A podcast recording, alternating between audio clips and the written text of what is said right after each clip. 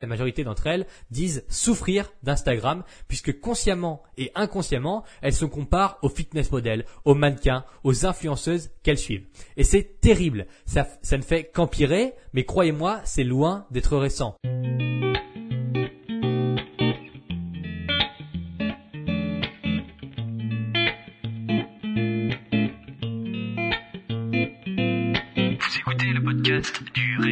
Alimentaire, l'émission réservée à ceux qui veulent reprendre leur santé en main tout en continuant à vivre une vie sociale épanouie.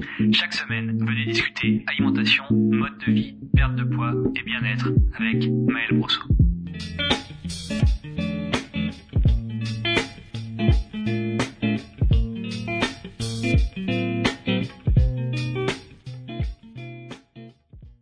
Bonjour et bienvenue dans ce nouvel épisode du podcast. Je suis Maël Brosseau du site leréquilibragealimentaire.com et aujourd'hui on va voir comment quelque chose d'utile, d'intelligent et de potentiellement intéressant peut littéralement ruiner votre vie.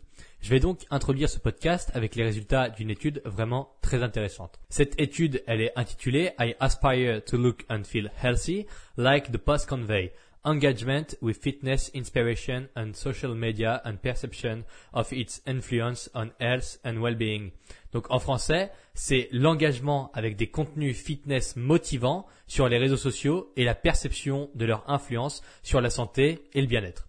Donc je vous mets le lien de l'étude complète directement dans l'article du site. Donc c'est l'épisode 38 et je vais vous mettre, euh, vous avez juste à, à regarder. Euh, à lire sur le site Le Rééquilibrage Alimentaire, l'épisode 38, donc l'article lié à ce podcast, vous aurez le lien de l'étude complète. Mais quoi qu'il arrive, on va en parler maintenant. Donc dans cette étude, les chercheurs ont essayé de comprendre la relation entre les individus qui suivent du contenu fitness, healthy, santé sur Instagram et ce qu'ils en retirent au quotidien. Donc l'influence que toutes ces photos et posts a sur leur vie chaque jour avant que l'on analyse ça ensemble, j'ai super besoin de vous. La semaine dernière, Séverine a laissé un commentaire qui m'a vraiment touché directement sur iTunes après avoir écouté l'épisode 37. Et c'est vraiment super parce que l'effet que je cherchais en créant ce podcast est exactement atteint. Donc merci, merci Séverine pour ton commentaire, pour ton avis sur iTunes. Vous aussi, vous pouvez le faire. Il vous suffit d'aller sur le profil du podcast, de descendre tout en bas, de laisser 5 étoiles ainsi qu'un petit avis si vous le souhaitez. Ça serait super cool si on arrivait à atteindre les 100 évaluations iTunes. Alors, je compte à fond sur vous. Bon, dans l'étude de BMC Public Health, ils vont interroger 151 femmes qui sont exposées au quotidien à du contenu fitness sur Instagram. L'étude complète, elle est disponible à la lecture gratuitement, donc je ne vais pas vous la lire dans l'intégralité. Euh, je ne vais pas vous lire l'intégralité de l'abstract, donc euh, je ne vais pas vous lire le résumé complet de l'étude, mais je vais simplement vous citer les grandes lignes. Donc une grande partie des participantes disent que grâce aux réseaux sociaux, elles ont accès à plus d'informations sur la santé facilement. Donc a priori, c'est positif. Mais, parce qu'il y a un mais, la majorité d'entre elles disent que voir des corps parfaits sur Instagram influence négativement leur bien-être et la perception de leur corps. On apprend aussi que plus une personne est suivie, donc plus une personne a une grosse communauté, a beaucoup d'abonnés sur Instagram, plus les gens ont tendance à prendre ses conseils pour argent comptant. Bon, on va y aller étape par étape si vous le voulez bien, parce qu'il y a pas mal d'informations juste dans ce résumé. Alors, Numéro 1, c'est que grâce aux réseaux sociaux, on a accès à des infos de santé plus facilement. C'est sûr. C'est d'ailleurs mon unique but sur Instagram de partager du contenu qui a de la valeur en tant que professionnel. La question que je me pose à chaque fois avant de publier quoi que ce soit, c'est est-ce qu'au moins une personne va pouvoir apprendre quelque chose et améliorer ses connaissances grâce à ce post? Ça, c'est ma question. C'est la question que je me pose à chaque fois avant d'écrire, avant de publier un post. Si la réponse est non, alors je ne publie même pas. Si jamais je fais un post juste parce que voilà, c'est marrant de le faire, ou alors juste pour parce qu'il faut meubler mon compte Instagram, ou juste parce qu'il faut faire un post aujourd'hui, je le fais même pas. C'est pas la peine. À chaque fois que je poste quelque chose, il faut au moins que ça puisse aider une personne. Et il faut que je me dise, quand quelqu'un va lire ça, il y a quelque chose à apprendre. Et forcément, enfin en général, pour le moment, j'ai jamais dérogé à la règle. Et si vous si vous regardez l'intégralité de mes posts Instagram, il y a toujours des informations euh, dans ces posts. Donc voilà. Je suis loin d'être le seul à le faire ça. Beaucoup de mes confrères postent du contenu informatif et donc c'est génial. Problème. Aujourd'hui, n'importe qui sur Internet a le même temps de parole qu'un président, qu'un scientifique ou qu'un prix Nobel. Donc qu'est-ce que ça veut dire? Eh ben ça veut dire que quelqu'un qui a réussi à regrouper une grosse communauté sur Instagram notamment, enfin grâce notamment, j'allais dire, donc quelqu'un qui a réussi à avoir beaucoup de followers, beaucoup d'abonnés, quelqu'un qui arrive à avoir beaucoup de likes sur ses photos, beaucoup de commentaires, etc. Eh bien, euh, donc ça peut être quelqu'un, parce que là j'ai l'idée en tête, ça peut être quelqu'un de la télé-réalité par exemple, quelqu'un qui a, qui a, fait le buzz quelque part et donc du coup qui est, qui est, qui est beaucoup suivi, qui a été beaucoup médiatisé et qui maintenant a réussi à avoir beaucoup d'abonnés sur Instagram. Eh ben, il peut se, cette personne-là qui est devenue connue de façon légitime ou pas, c'est pas la question. Eh ben, il peut se servir des réseaux sociaux pour vendre des produits minceurs en toute impunité. Donc je dis ça parce qu'on voit ça énormément en France avec les gens. Bon, euh, je fais ma petite enquête, mais c'est clairement pas le genre de truc euh, sur lequel je m'attarde. Je le fais parce que pour euh, pour que ce podcast soit intéressant, j'ai dû passer un peu de temps à faire ça. Mais donc, on voit des gens de la télé-réalité, notamment, majoritairement des gens de la télé-réalité, qui vendent des produits minceurs, des trucs qui sont censés être miracles. Euh, donc, forcément, ils prennent beaucoup d'argent pour faire ça, pour mettre ces produits-là en avant. Mais donc, ils le font en toute impunité, sans avoir aucune, aucune légitimité à en parler et encore moins à en vendre. Et donc, c'est le revers de la médaille évoqué dans l'étude. Plus le nombre d'abonnés d'un individu, plus son image est connue, et plus les gens vont lui faire confiance. Et ça s'appelle la preuve sociale et l'autorité perçue. Pourtant, être suivi par des centaines de milliers de personnes n'est certainement pas un gage de professionnalisme. Et je m'inclus largement dans ce cas. Aujourd'hui, des dizaines de milliers de personnes suivent ce que je fais. Or, à aucun moment, je ne prétends détenir une quelconque vérité. Je ne suis pas omniscient et à l'instar de Socrate, la seule chose que je sais, c'est que je ne sais rien. Donc, petite dérive philosophique sur la vérité. Quand on comprend que la vérité n'est jamais figée, ça aide à remettre l'ego en place. Et croyez-moi, puisqu'on est dans le thème, beaucoup de faibles d'esprit qui ont pris la grosse tête sur les réseaux sociaux devraient y penser.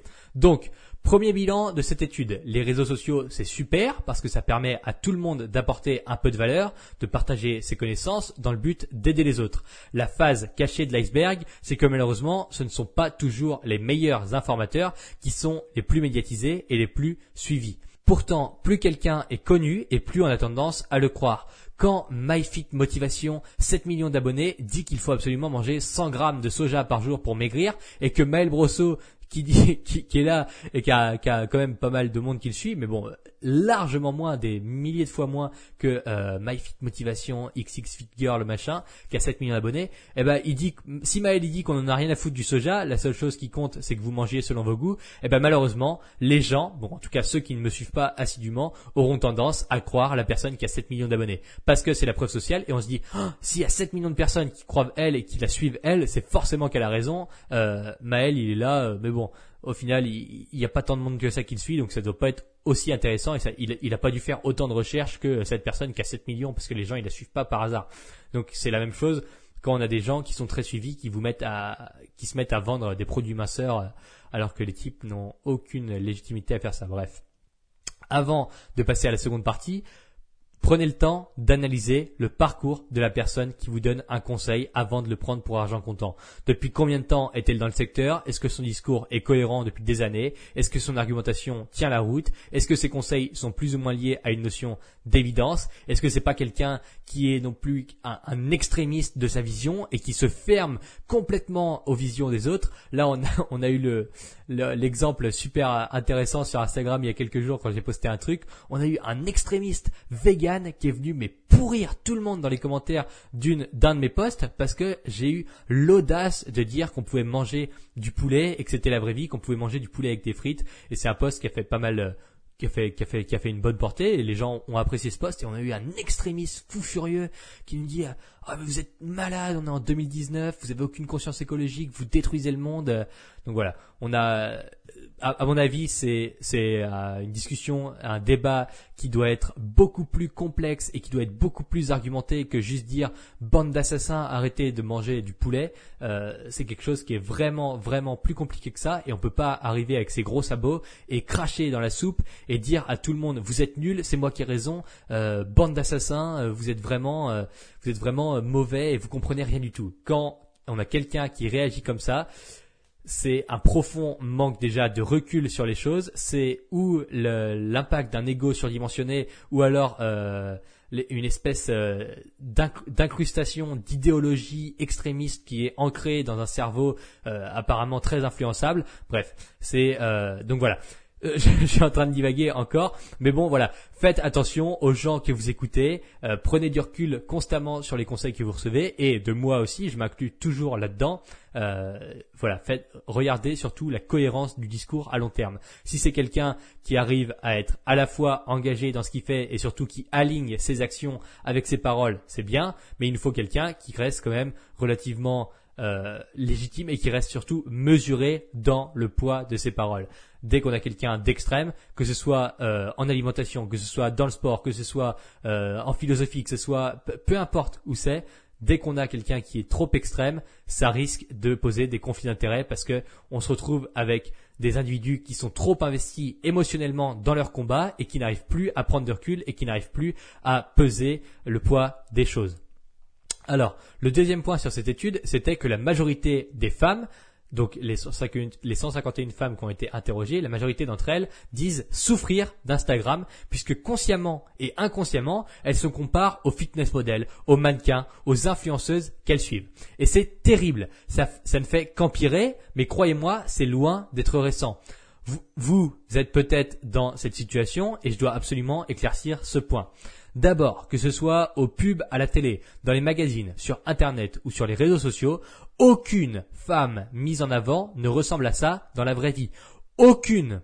Le maquillage, les lumières, les appareils photos, les angles, les poses, les filtres, les retouches photos, ça n'existe pas dans la vraie vie. Alors, comprenez-le. Comprenez-le une bonne fois pour toutes. Alors, mettez vos lunettes de protection quand vous regardez ça. Incrustez profondément dans votre tête que ces femmes, peu importe le support, n'existent pas en vrai. Tout est fait pour qu'elles soient excessivement à leur avantage. Ensuite, il y a une règle du euh, donc voilà ça je ne sais pas pourquoi je, je, passe aussi vite là-dessus parce que c'est hyper important.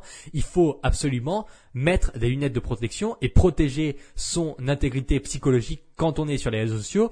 Quand on voit des gens, des influenceuses, des, des fitness girls, etc., des mannequins qui euh, sont dans des endroits paradisiaques, qui sont en maillot de bain et qui sont parfaites, qui ont un corps parfait et qui sont là en train de dire euh, qu'elles sont pas maquillées ce matin ou alors euh, hashtag sans filtre, etc. C'est du bullshit. Déjà, quand on est apprêté pour une photo, quand on a pris le temps de se maquiller et quand on a eu le temps de faire, de mettre des, des de prendre des bons angles, etc.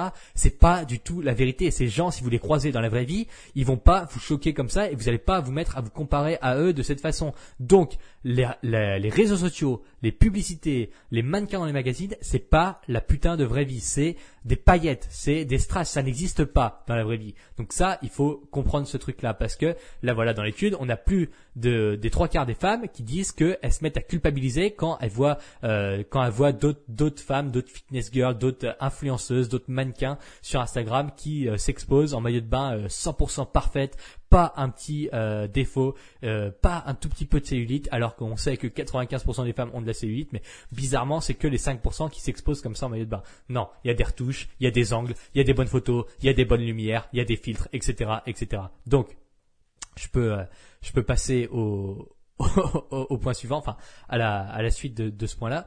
Il y a une règle du livre euh, 12 Rules for Life, donc qui est écrit par Jordan Peterson, qui est un psychologue clinique canadien, qui nous dit Compare yourself to who you were yesterday, not to who someone else is today. Donc, ça veut dire, ça, enfin ça veut dire, ça veut dire compare-toi à qui tu étais hier, pas à un autre aujourd'hui. Nous sommes 100% uniques, votre taille, la couleur de vos cheveux, la longueur de vos jambes, vos insertions musculaires, votre génétique de stockage, votre capacité d'assimilation et encore des milliers de choses qui vous sont uniques. Ça veut purement et simplement dire que physiquement, quand vous vous comparez à quelqu'un, vous faites une grossière erreur scientifique, puisque les critères de comparaison sont biaisés au possible. Donc, on se compare uniquement à soi-même, on se compare uniquement à la personne qu'on était hier, et on se compare surtout pas à quelqu'un qui est différent de nous, quelqu'un qui n'a rien à voir avec nous aujourd'hui.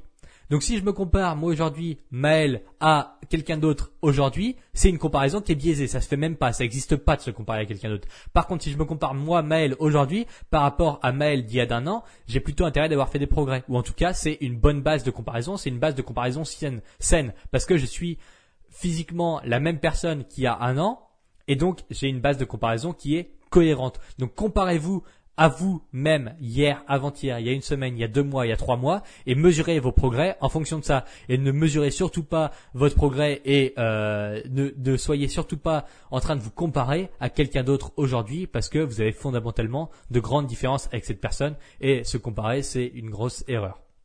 Donc voilà ma conclusion pour cet épisode. Instagram et les réseaux sociaux en général, c'est cool pour partager du contenu, pour apprendre de nouvelles choses et discuter avec les gens. Gardez en tête que la portée d'un individu n'est absolument pas synonyme de légitimité. Une partie significative des gens qui se définissent comme influenceurs entre guillemets parce que c'est un terme à, la mode sachant que euh, bon si on fait un tout petit peu de sociaux on se rend compte que tout le monde est l'influenceur de tout le monde hein, bref euh, tous ces influenceurs-là qui se définissent comme tels ne partagent des photos de leur corps que pour booster leur ego fragile, bien plus que pour inspirer les gens comme ils aiment à le dire. Donc, ne vous comparez jamais à personne d'autre que vous-même. C'est inutile, fragilisant et culpabilisant. Internet n'est pas la vie. Internet n'est pas la vie, c'est des paillettes, c'est des retouches, c'est du maquillage. Une fois que tout ça est dégagé, vous ne trouverez rien d'autre que des humains, souvent bien moins confiants et parfaits qu'ils veulent le laisser Donc l'erreur qui ruine vos progrès au quotidien, c'est d'attendre la validation externe. C'est de comparer votre version actuelle à celle différente d'un autre. Progressez, apprenez, partagez, mais ne vous jugez pas sur des critères bancals. Voilà. Si ce podcast vous a plu, pensez à laisser 5 étoiles sur Apple Podcast. Si vous venez de me découvrir, vous pouvez télécharger gratuitement mon guide complet pour perdre du poids sans frustration grâce au rééquilibrage alimentaire. Pour cela, allez sur le site lerééquilibragealimentaire.com, puis cliquez sur la section par où commencer.